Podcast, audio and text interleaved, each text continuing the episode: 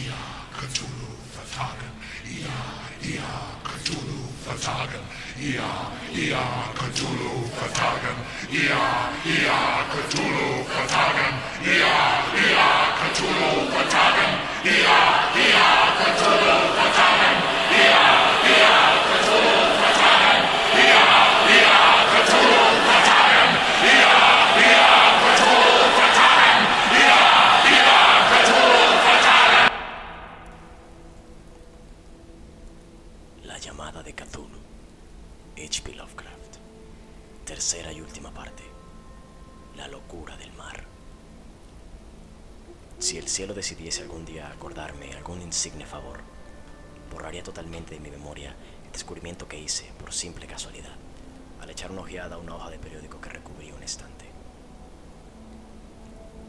Era un viejo número del boletín de Sydney, el 18 de abril de 1925, con el cual no hubiese podido dar en mi vida cotidiana.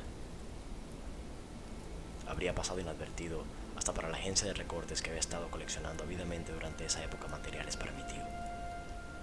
Había yo casi abandonado mis investigaciones acerca de lo que el profesor llamaba el culto de Cthulhu, y me encontraba de visita en casa de un doctor amigo de Patterson, Nueva Jersey, conservador del museo local y mineralogista de renombre. Examinando un día los ejemplares de reserva amontonados en desorden en los estantes de una de las salas del fondo del museo, mi mirada se detuvo en la rara ilustración de uno de los periódicos extendido bajo las piedras. Era el boletín de Sydney que he mencionado. Mi amigo tenía corresponsales en todos los países extranjeros imaginables. La imagen era de una fotografía en sepia de una odiosa estatuita de piedra, casi igual a la que Legras había encontrado en el pantano. Despojé vivamente a la hoja de su precioso contenido. Leí el artículo con cuidado y lamenté su brevedad. Lo que sugería, sin embargo, era de suma importancia para mi ya vacilante búsqueda. Arranqué cuidadosamente la noticia con el propósito de ponerme enseguida en acción. He aquí el contenido. Misterioso barco a la deriva rescatado en alta mar. El Vigilant arribó remolcando a un yate neozelandés armado, un muerto y un sobreviviente a bordo. Relatan combates furiosos y muertes en alta mar.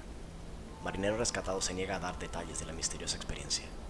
Ídolo extraño hallado en su poder. Se iniciará una investigación. El carguero Vigilant de la compañía Morrison, procedente de Valparaíso, arribó esta mañana a su puesto de amarre de la bahía de Darling, remolcando al yate Alert de Dunedin. Número 2. Con serias averías, pero dotado aún de un poderoso armamento. El yate fue avistado el 12 de abril a los 34.21 de latitud sur y a los 152.17 de longitud oeste, con un muerto y un sobreviviente a bordo.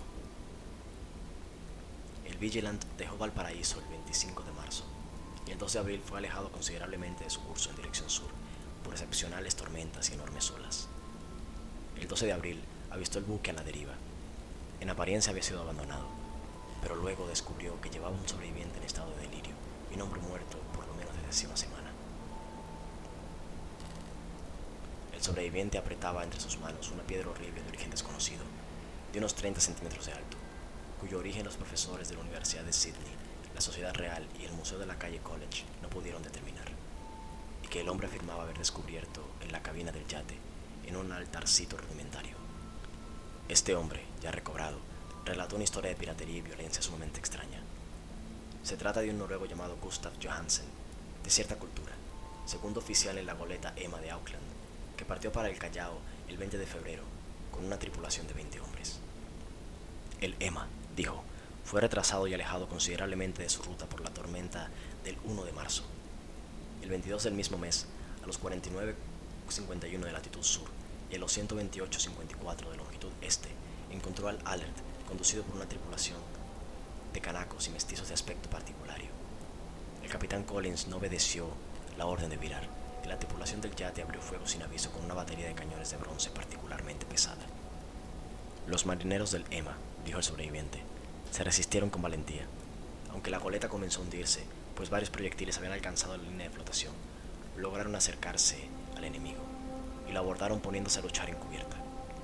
Como los tripulantes del yate combatían de un modo torpe y cruel, tuvieron que matarlos a todos.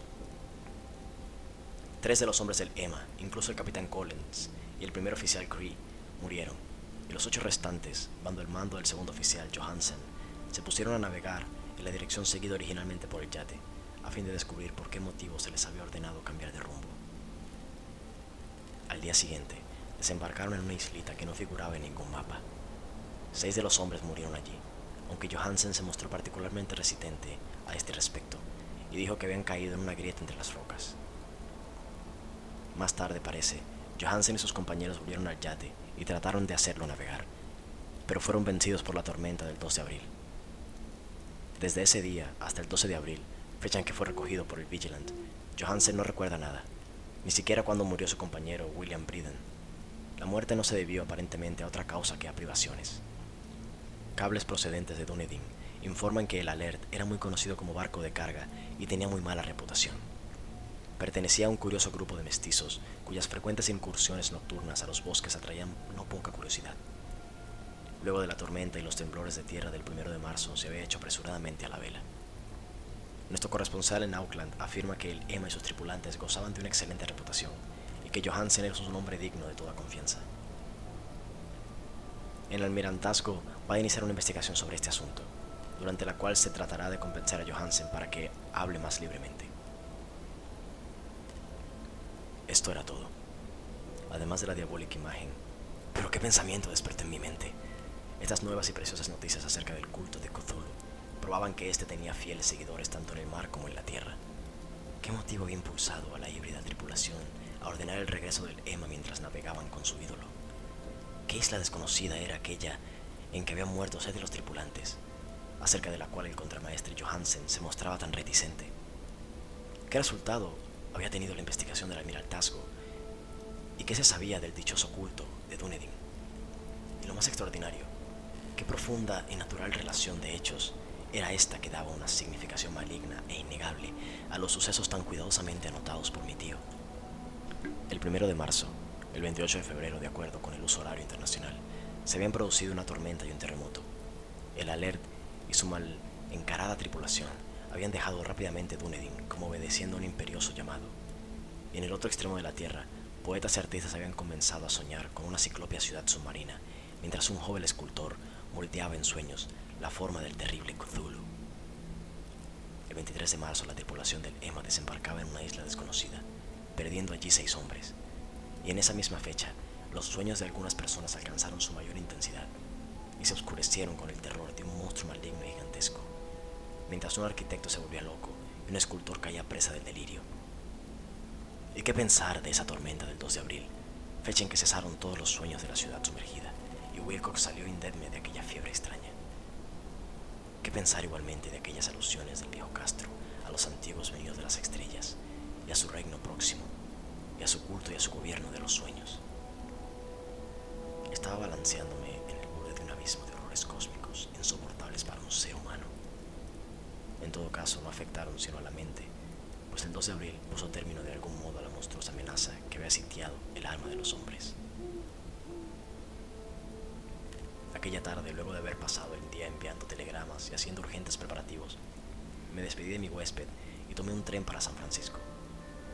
En menos de un mes llegué a Dunedin, donde sin embargo descubrí que se sabía muy poco de los extraños miembros del culto que habían vivido en las posadas marineras. El vagabundeo en los muelles era asunto demasiado común y no vale la pena mencionarlo.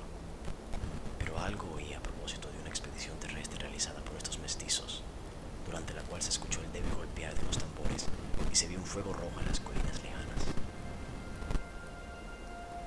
En Auckland me enteré de que Johansen había vuelto a Sydney, donde acababa de sometérsele a un inútil interrogatorio con el pelo totalmente cano, y que luego de vender su casita en la calle West había regresado con su mujer a su viejo hogar en Oslo.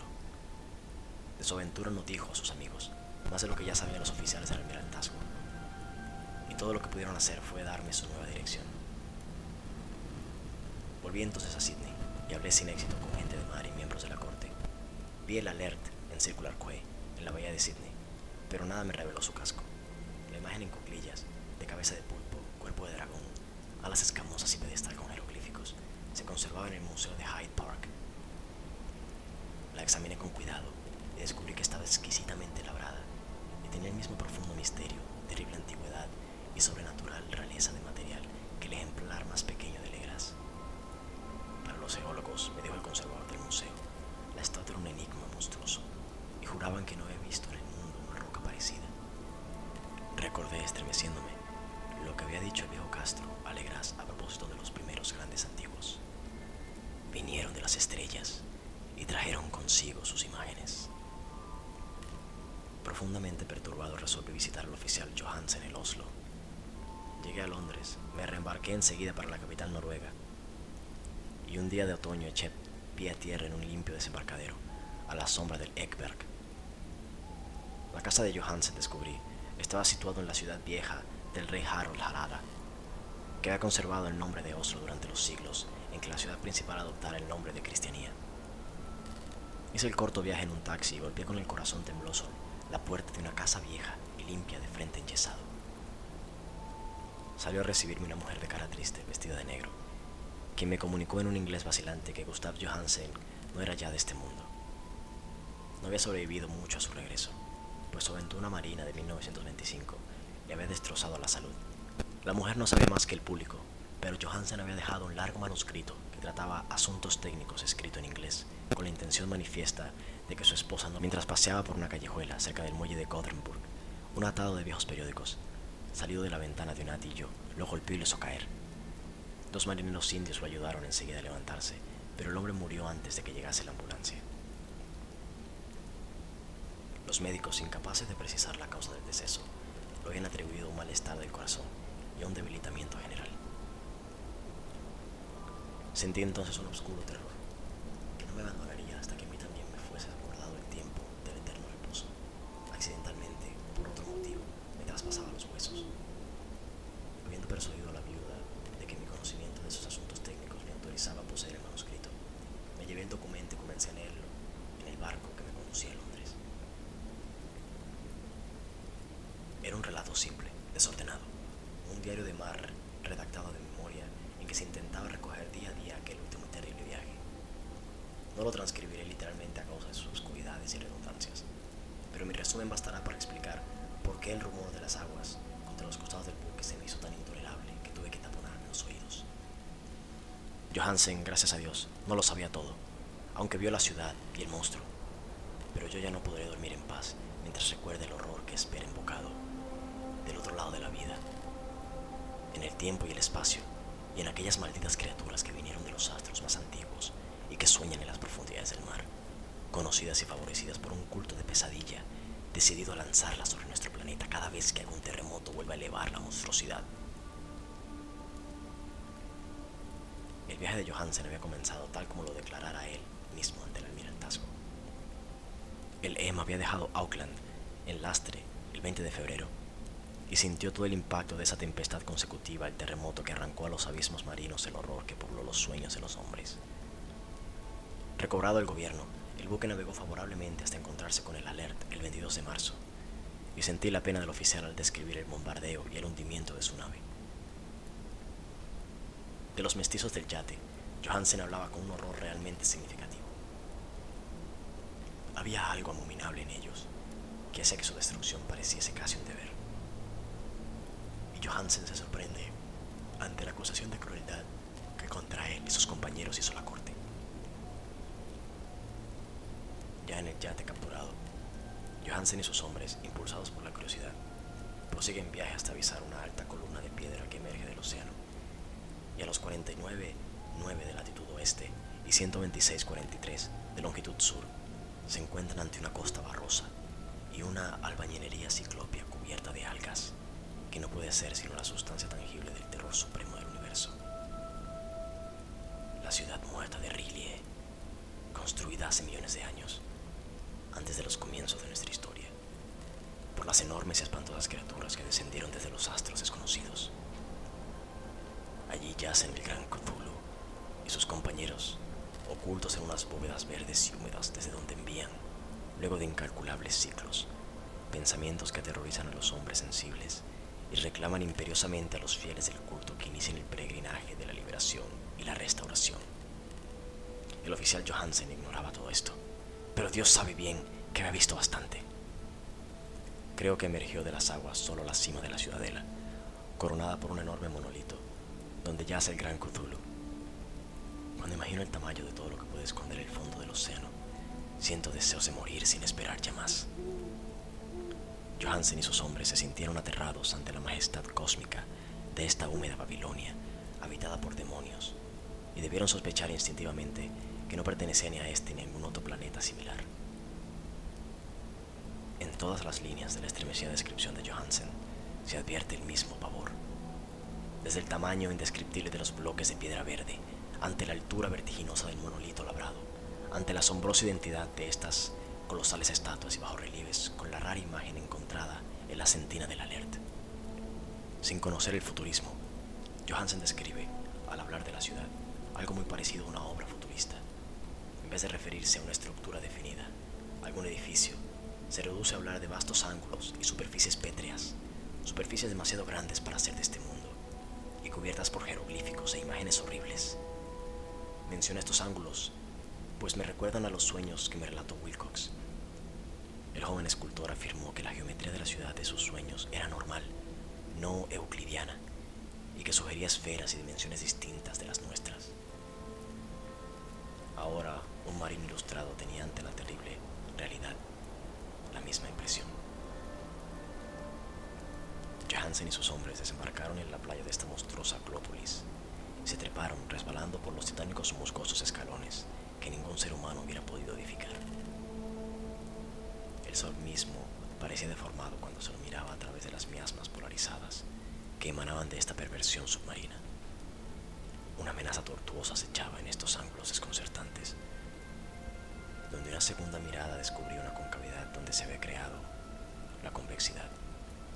Todos los exploradores, aún antes de ver algo definitivo, salvo las rocas, los musgos y las algas, se sintieron presas de un indefinible terror.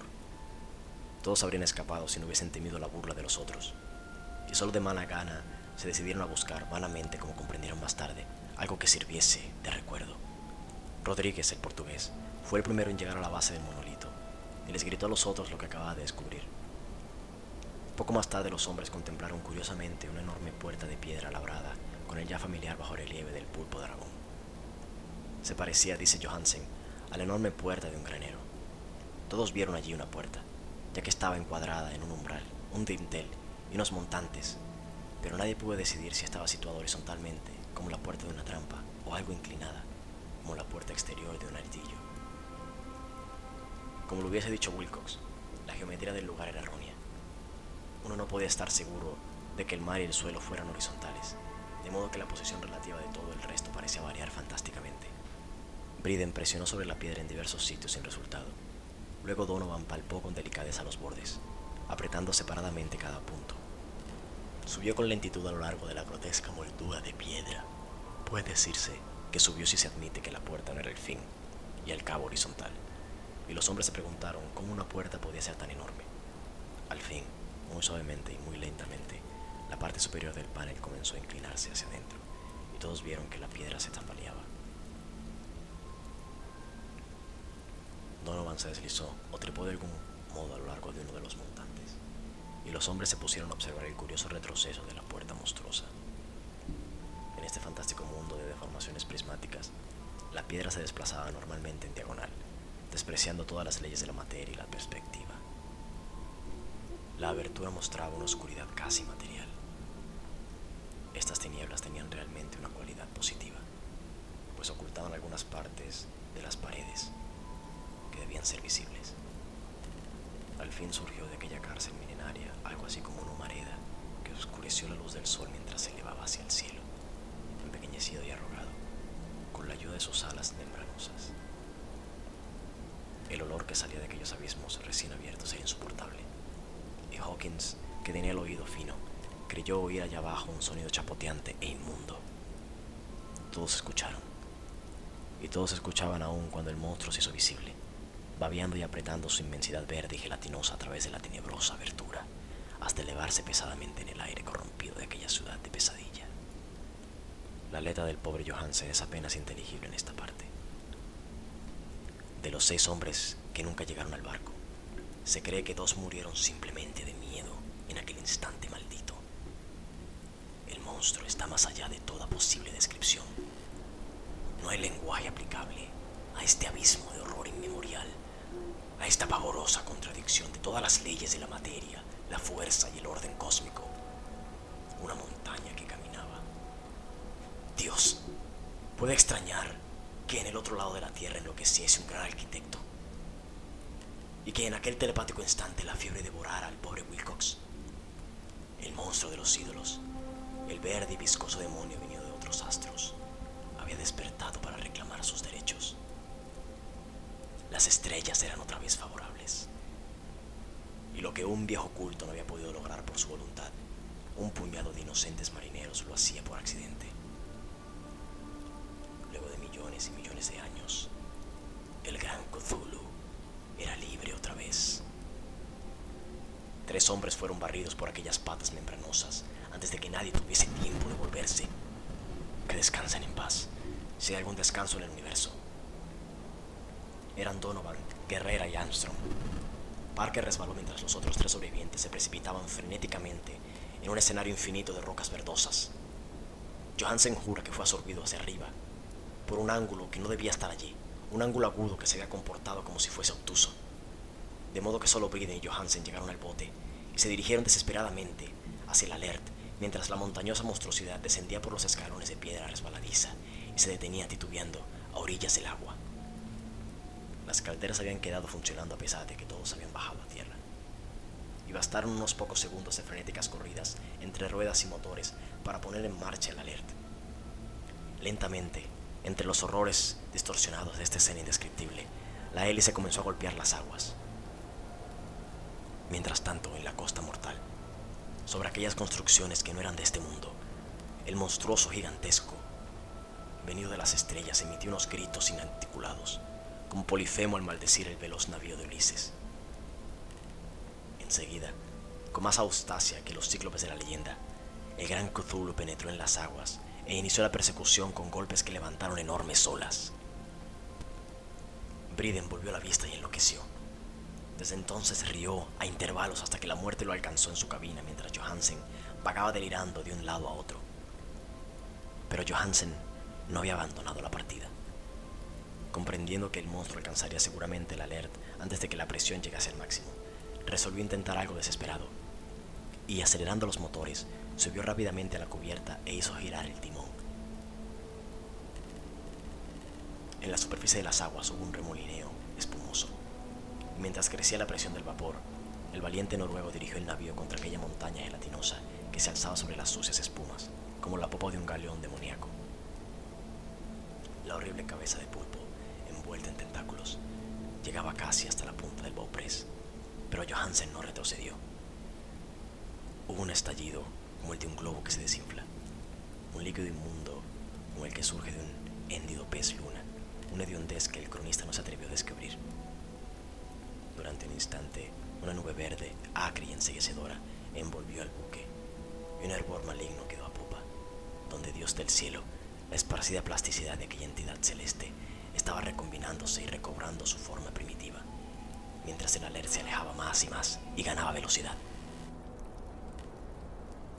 Eso fue todo. Desde ese momento Johansen se contentó con meditar sombríamente sobre el ídolo de la cabina y preparar unas pocas comidas para él y su enloquecido compañero, que reía a carcajadas. No trató de dirigir el navío. Después de aquel incidente quedaba un gran vacío en su alma. Luego sobrevino la tormenta del 12 de abril, que terminó de nublar su conciencia. Recordaba confusamente infinitos abismos líquidos de espectrales paredes giratorias vertiginosos desplazamientos por mundos huidizos en la cola de un cometa y saltos convulsivos de las profundidades del mar hasta la luna y luego otra vez hasta el mar, todo envuelto en el coro de las antiguas divinidades y de los verdes demonios del tártaro de alas de murciélago. Luego de esas pesadillas vino el rescate. El Vigilant, el tribunal del almirantazgo, las calles de Dunedin y el largo viaje de retorno a la casa natal, junto a Legeberg. Nada podía contar. Pasaría por loco. Lo escribiría todo antes de morir, pero su mujer no debía sospechar nada. La muerte sería para él beneficiosa solo si borraba los recuerdos. Tal era el documento que leí. Lo he guardado en la caja de lata junto al bajo relieve de arcilla y los papeles del profesor Ángel. Incluiré este relato, esta prueba de mi propia cordura, donde se ha unido lo que espero que nunca volverá a unirse. He contemplado todo lo que en el universo puede haber de horroroso. Y aunque los cielos de la primavera y las flores del verano me parecerán hasta ahora impregnados de veneno, pero no creo que viva mucho. Como desaparecieron mi tío y el pobre Johansen, así desapareceré yo. Conozco demasiado y el culto todavía existe. Cthulhu existe también, supongo, en ese refugio de piedra que le sirve de abrigo desde que el sol era joven.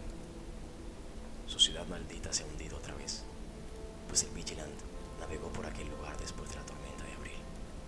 Pero sus ministros en la tierra bailan aún y cantan y matan en lugares aislados, alrededor de monolitos de piedra. Cthulhu tuvo que haber sido atrapado por los abismos submarinos, pues si no el mundo gritaría ahora de horror. ¿Quién conoce el fin? Lo que ha surgido ahora puede hundirse y lo que se ha hundido puede surgir. La abominación espera y sueña en las profundidades del mar y sobre las vacilantes ciudades de los hombres flota la destrucción. Llegará el día, pero no debo ni puedo pensarlo. Ruego que si no sobrevivo a este manuscrito, mis ejecutores testamentarios cuiden de que la prudencia sea mayor que la audacia e impidan que caiga bajo otros ojos.